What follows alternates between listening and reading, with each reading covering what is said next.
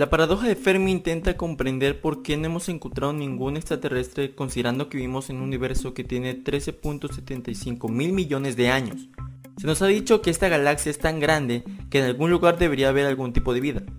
Sin embargo, aún no tenemos ninguna prueba de esto. El universo es un sitio grande, muy grande. Y ahora somos conscientes de que además de galaxias y estrellas, los planetas son muy comunes en él. Esto puede parecer algo muy obvio, pero hasta 1992 no tuvimos constancia observacional de la existencia de planetas orbitando estrellas distintas de nuestro Sol, o de que en la parte del universo que podemos ver hay unas 100 mil millones de galaxias.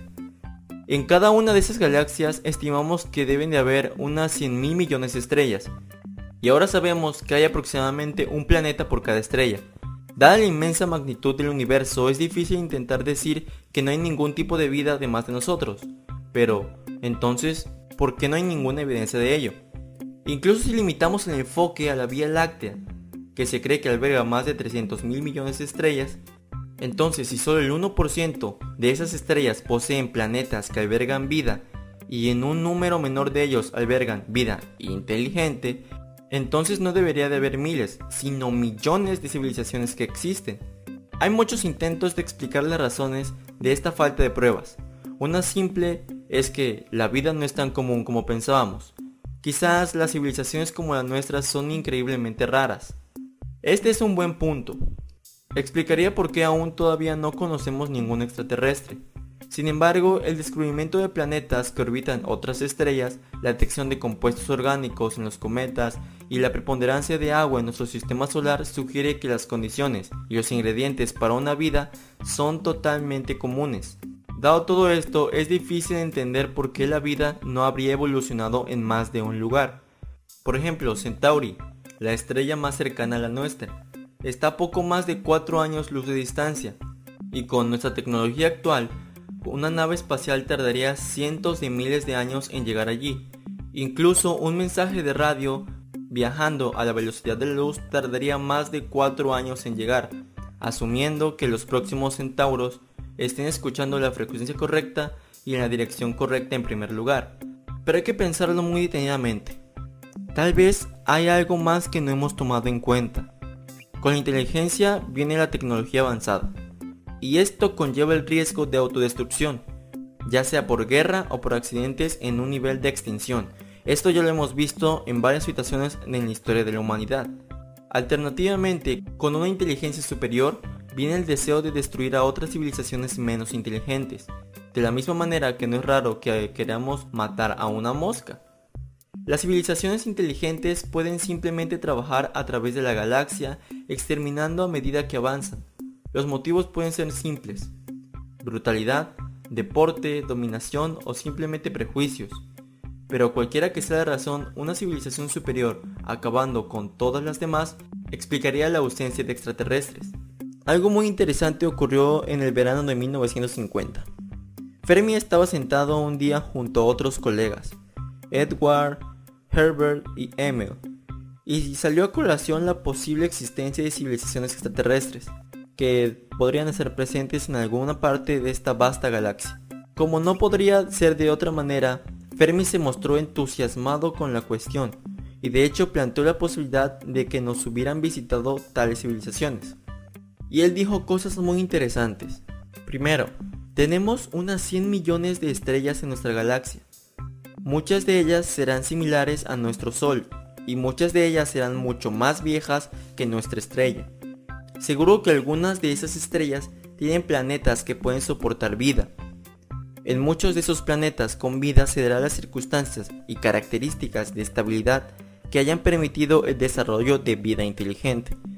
Algunas de esas civilizaciones habrán sobrevivido en el tiempo y habrán avanzado tecnológicamente tanto como para afrontar viajes espaciales.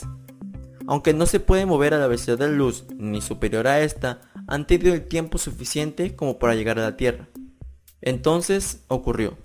Después de reflexionar sobre la falta de evidencia de algún tipo de vida en el universo, Fermi se preguntó, entonces, ¿dónde están todos? Todavía no lo sabemos, la paradoja de Fermi solo se ha fortalecido con el tiempo. Desde la década de 1950, los humanos han caminado sobre la Luna, han enviado una sonda más allá de nuestro sistema solar e incluso han enviado un automóvil deportivo eléctrico en órbita alrededor del Sol, simplemente para divertirse.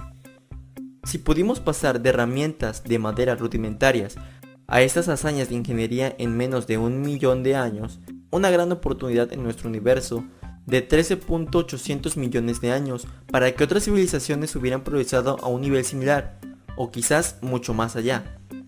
Y luego seguramente habrían algunas señales de radio persistentes o pistas visuales de su expansión que llegarían a nuestros telescopios. El espacio es un lugar grande, y la tarea de estimar con precisión la posibilidad de que haya hombrecitos verdes no es precisamente tan fácil.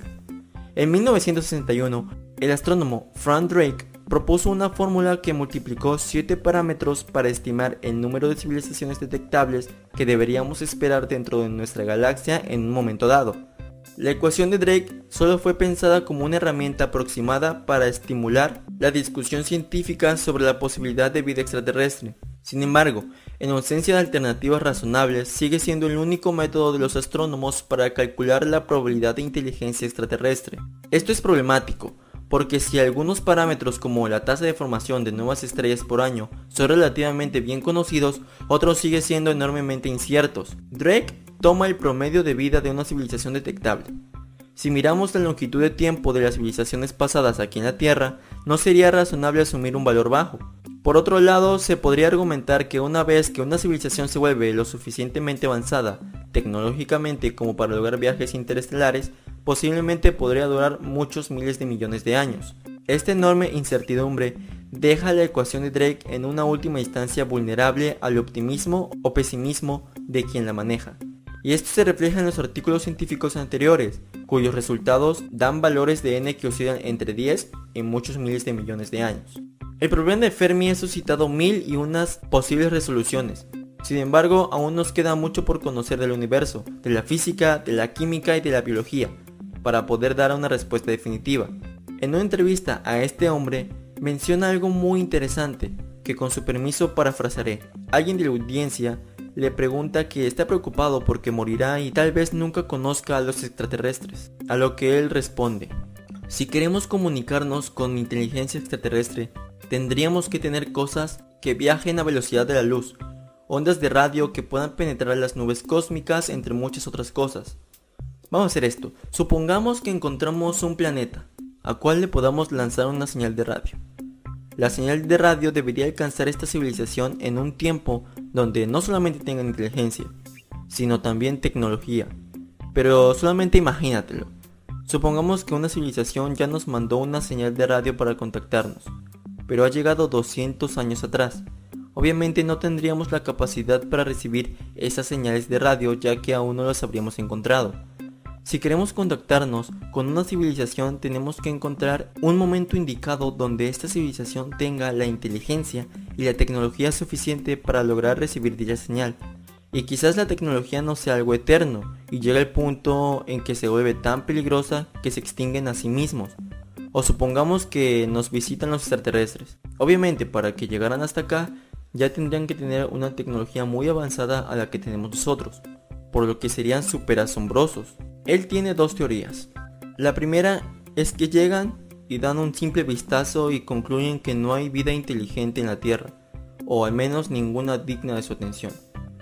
La otra es que ellos son mucho más inteligentes de lo que nosotros somos.